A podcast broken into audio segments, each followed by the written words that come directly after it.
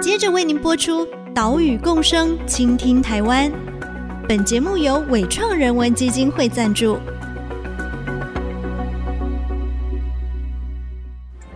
听海洋的呼唤，听森林的絮语，听田野的吟唱，听见这座岛屿的声音，说出和岛屿对话的故事。岛屿共生，倾听台湾。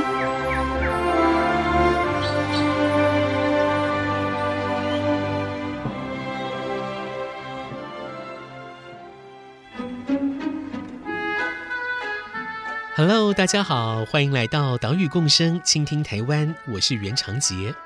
我们的节目是在 IC 之音 FM 九七点五播出，每个礼拜三上午七点半首播。另外，你在 Apple Podcast、Google Podcast 还有 Spotify 也都听得到。如果你喜欢我们的节目哦，请记得按一下订阅哦。这个礼拜五，四月二十二号就是世界地球日，这个是全球最盛大的环境节日。今年世界地球日的主题是投资我们的星球。嗯，怎么投资呢？当然，你可以投资一个有环境意识的企业啊、哦，来买它的产品。或者是在生活当中尽量的减碳，啊，像是买在地的蔬果，使用低碳的通行方式来降低碳排放。在这边呢，要提供大家一个非常简单、一个超低门槛的方法啊，就是走出家门，走到户外来观察大自然，来认识这些你熟悉或者是陌生的动植物。今天的节目就带大家来一趟夜间观察。这是去年在贡寮内寮山区的一次夜观，哎，你可能会想，夜晚嘛，黑漆麻乌，应该什么都看不到吧？哦，可不是这样子哦，我们看到了许多有趣的动植物。现在就让我们跟着贡寮的青农张守龙来一趟黑夜当中的探险。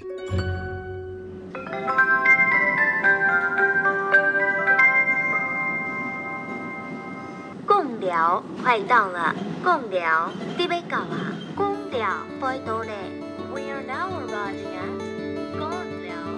带我们上去有机会了，但是我们的脚步声尽量把它放低，因为动物哈，它对于这个声音，嗯，没有尽量不要，就是就是你脚步放轻一点点，那可能会在转角会遇到。那我们先去走一段，我们往上走。好。哦，因为这一段小路才，它车子没有那么频繁，才可能遇得到。嗯，好，好。这是去年年底，我们跟着仁和环境伦理基金会的山村生活工作坊晚上的行程，到已经废校的吉林国小周边进行夜间观察。这一天天气不太好，早上下着大雨，中午雨停了，但下午又开始飘起毛毛雨。晚上呢，就是在这样子飘着雨。雨一下大一下小的情况之下进行观察。出发之前啊，其实是没有抱着太多期待，想说下雨天动物应该都躲起来了吧。好，结果呢，我们还是看到了好几种动物本尊。好，究竟有哪一些动物呢？我们就先卖个关子。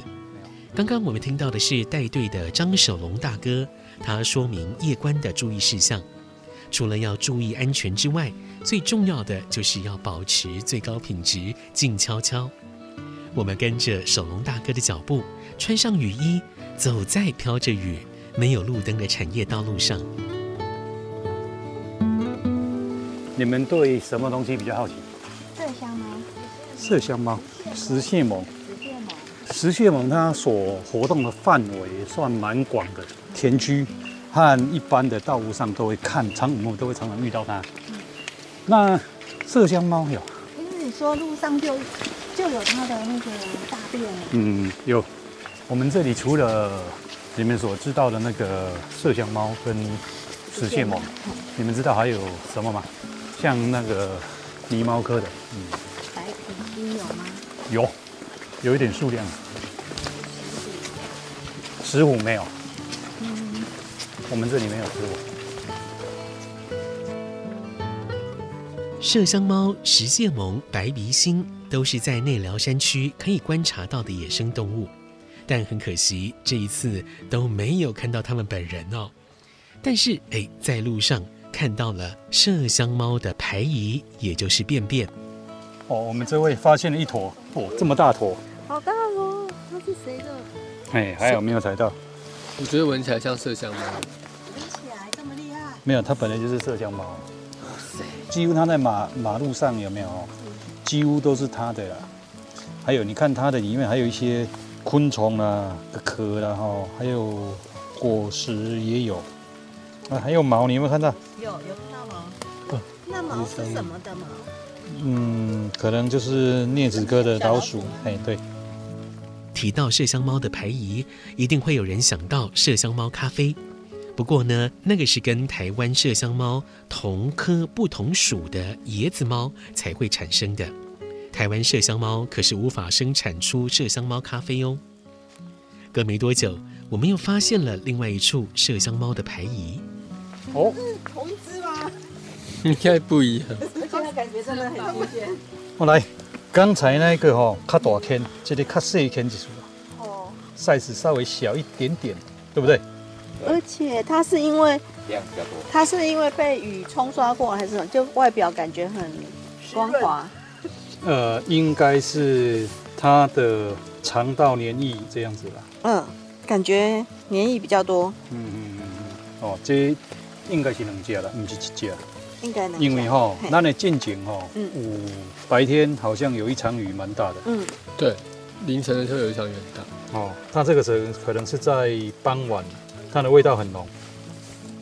听到这里，你有没有疑问？哎，为什么在这个区域会连续发现两处麝香猫的排遗呢？它们为什么会喜欢在这里活动呢？答案就是为了吃。在这里不远的地方，我们看到了结着果实的山红柿。山红柿就是麝香猫喜欢吃的食物之一。为什么大便会在这附近出现？你知道吗？他喜欢这个吗？对。这是什么？山红柿。哦，这是山红柿。山红柿。嗯。有没有？是。我们现在就在这一棵下面，有没有？那些不会上树了，但是它会在地上捡。哦。所以你会发现说，在这附近就会遇到它的大便。这个山红柿在我们这边的数量蛮多的。我的蜜源采集也有，蜜蜂也有采集到它。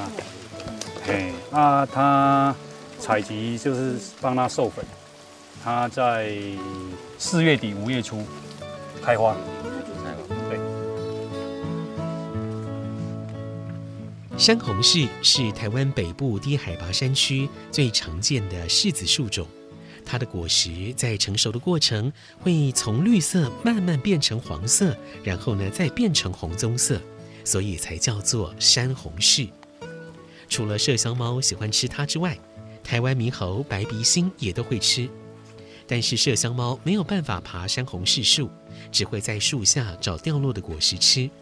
而白鼻星呢会爬树，所以它们通常会自己爬上树来献采。因此，在树上就会留下爪痕。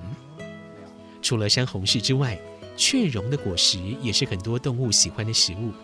路上我们就看到了一株结实累累的雀榕。来，这一棵的机会就很大。你有没有看到它结实累累？有人认识它吗？我能公交情啊，鸟榕。雀雀榕。对，你看它目前果实有没有都红了？哎，果子狸非常喜欢雀榕。啊，像我们这样走走走，这里只有这一棵雀榕，这么大啊！你们看到里面的那个已经都熟了嘛？嗯，它就有机会来。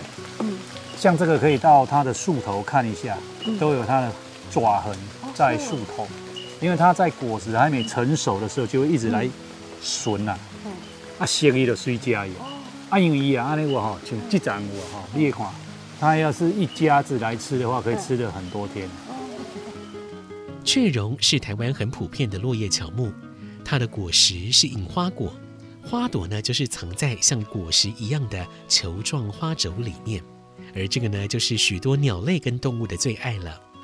除了雀榕之外，一路上我们也看到了不少鸭掌木，鸭掌木就是守龙大哥养的蜜蜂在冬天会采的蜜源植物。我们刚才哈拿了这个叫鸭掌木，叫钢木。阿湾这里差不多在十天至十五天，花期会可能比较到达高峰。对，啊，我的我的小蜜蜂就会采集得到。但是要是像这种雨天就不 OK 了。所以雨天要是蛮多的话，可能就会遗失到海边啊，或是遗失到刷去卡不好的所在啊。嗯，那能采集得到，才能有一点收成。嗯，啊，所以它这段期间如果它一直下雨，必须喂食。喂食。喂食，我现在目前的状况就是喂食糖水。嗯，那在于采集花开灯开气的枯叶期中，我们要做一次清巢的动作，就是把巢穴里面的糖水全部清干净。那等花大枯叶期中，哎、欸，它进来就是比较纯的蜜，哦，才不会跟我们的糖水混在一起。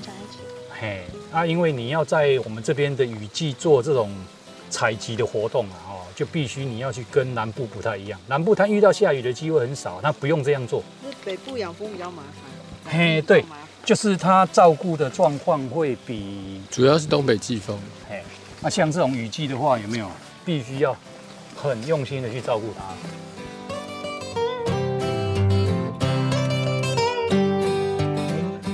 鸭掌木或者叫做鸭脚木是在冬天开花的，这也是冬天重要的蜜源树种。它的蜜呢，风味也很特殊，吃起来很雅致啊，而且在甜蜜当中还带着一丝苦味啊，我觉得是蛮大人的风味。讲到这边，我们先休息一下，等一下再回来节目，带你继续在贡寮内寮山区来进行夜间探险。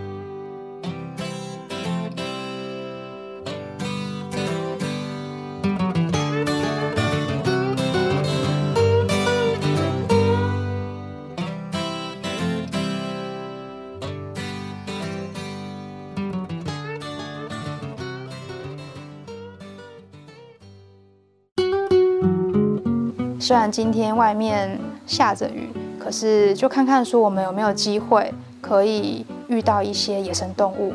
如果没有办法目击也没关系，看有没有办法说听到声音，或者是说看到足迹，然后石痕，或者是说旁边的溪涧，应该会有一些水生的虾子啦，或者是螃蟹，或者是两栖类可以做观察。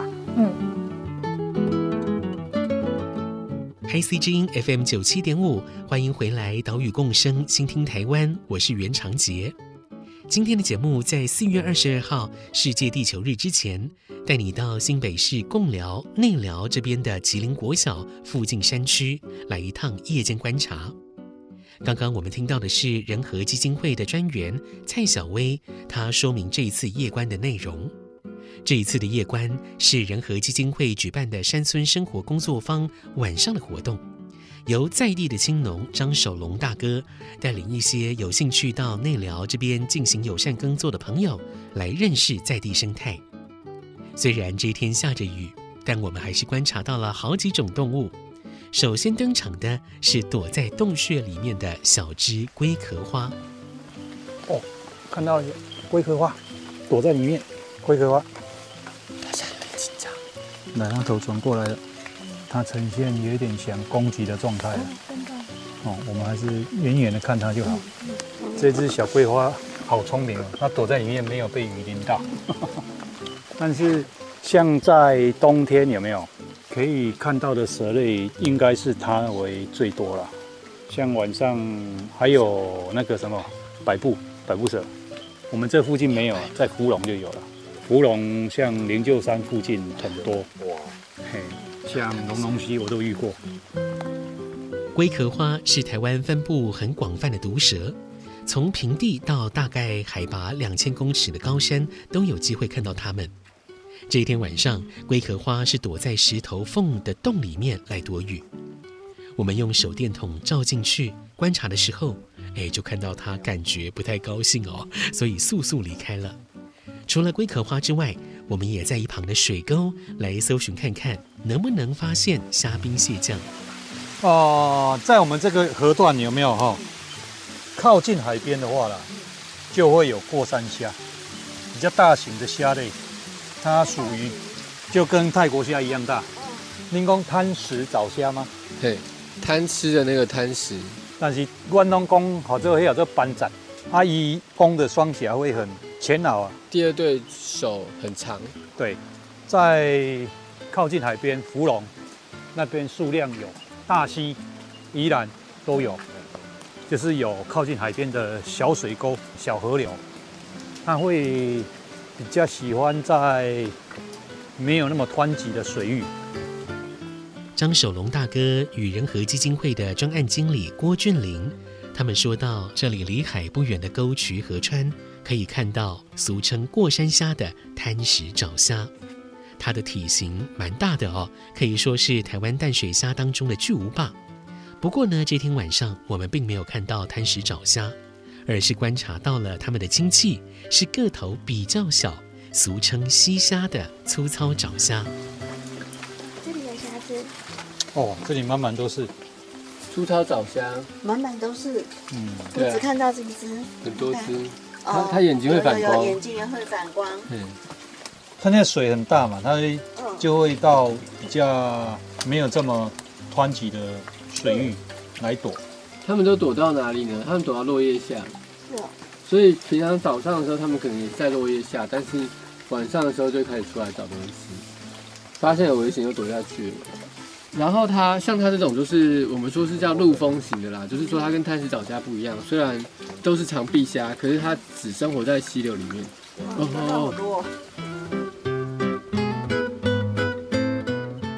粗糙沼虾就是我们最常见到，也是最常去抓的溪虾。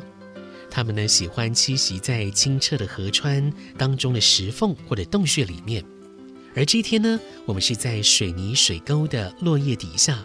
发现了好几只粗糙沼虾，还发现了它们脱下来的壳。另外呢，我们也在同一个地点发现了一只母的泽蟹。泽蟹，泽蟹，而且是母母蟹。你们可以看它的肚子啊，就是肚子是椭圆形的样。对。啊，其实椭圆形是为了抱卵，就是抱卵可以抱得多。它公的就是比较尖，公的就是比较狭长。狭长，对。嗯。那泽蟹它跟我们一般在溪流里面看到的毛蟹不太一样的是说，泽蟹就是它跟那个粗糙藻虾一样，都是一辈子都待在溪流里，也不会去海边。那另外是它抱的卵就很少只，大概十几只、二十几只就很了不起了。然后每一只都会养大，就是有蟹的样子之后，就让它们自己去求活。可是毛蟹它一窝蛋就是几千只。然后它会直接释放在海里面，因为它死掉的几率很高。对，所以毛蟹这种就是我让我的子孙成群，然后他们自己去拼搏靠命运。对。那泽蟹不一样，它就是我好好把小孩养大，我乖乖在一个地方。对，所以他们的策略是不一样的。我们看到的应该是咸齿泽蟹，它们的数量啊是越来越少了，这是因为开发溪流沟渠水泥化。还有农药除草剂的使用，让这一些淡水蟹没有办法好好生存。虽然内寮这边许多农田是没有用农药除草剂的，但还是躲不了水泥沟渠化的问题。最后呢，在这一次的夜间观察，我们也看到了哺乳类动物山羌。看到眼睛了，再来再来，山羌，山羌，来往后往后退，往后退。往后退才看得到。刚才有看到的几位有看到？你有看到？嗯、你有没有看到？没有，我没看到。只看到它的屁股。你没有看到它的脚吗？脚有。哦。脚跟屁股。哦，它是公的。头上的脚。哎，对。呃，目测在十五六斤。算大或小？呃，它算大的。大。九公斤。我们首先看到的是一只体型算大的山羌，躲在树丛里面。它看到我们之后就很机灵的迅速跑走了。后来在快要回到吉林国小附近，我们又看到了三只山羌。两只。有没有看到？各位有没有看到？哦，这个我跟他签约的。好。为什么它们不会躲啊？躲好可爱哦。好的，不要去打扰它，让它吃吧。啊！你怎么发现的？它的水晶体，它的眼睛呢、啊？各位都有看到哈、哦？好可爱，有有有两只两只，再来一只，那边有有有有哎！所以那两只不动，可能是要接应的。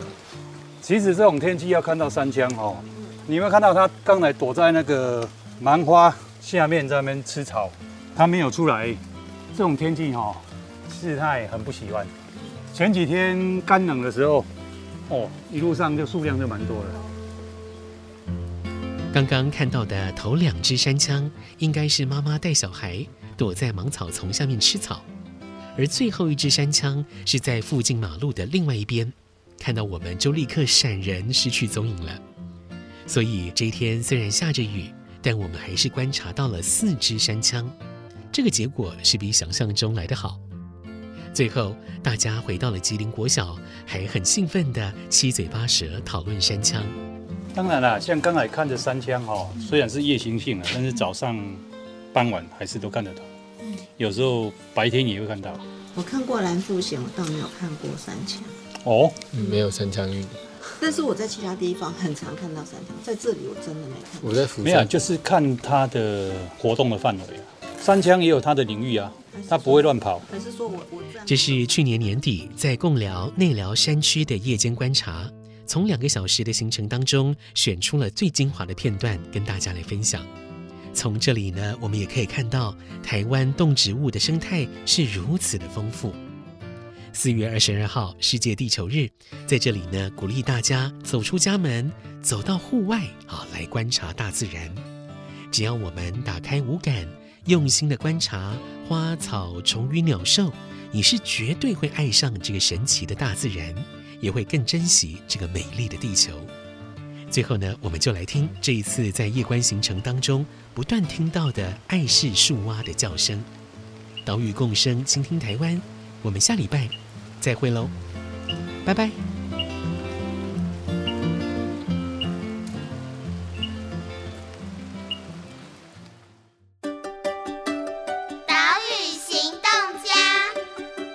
我是人和基金会的郭俊霖。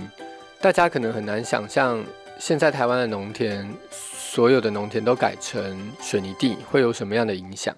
因为水田是一个蓄水的重要地景。那其实没有水田去涵养水源。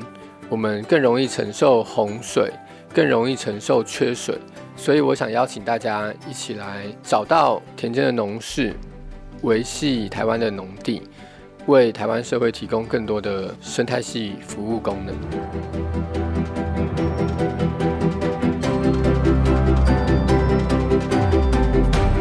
本节目由伟创人文基金会赞助播出。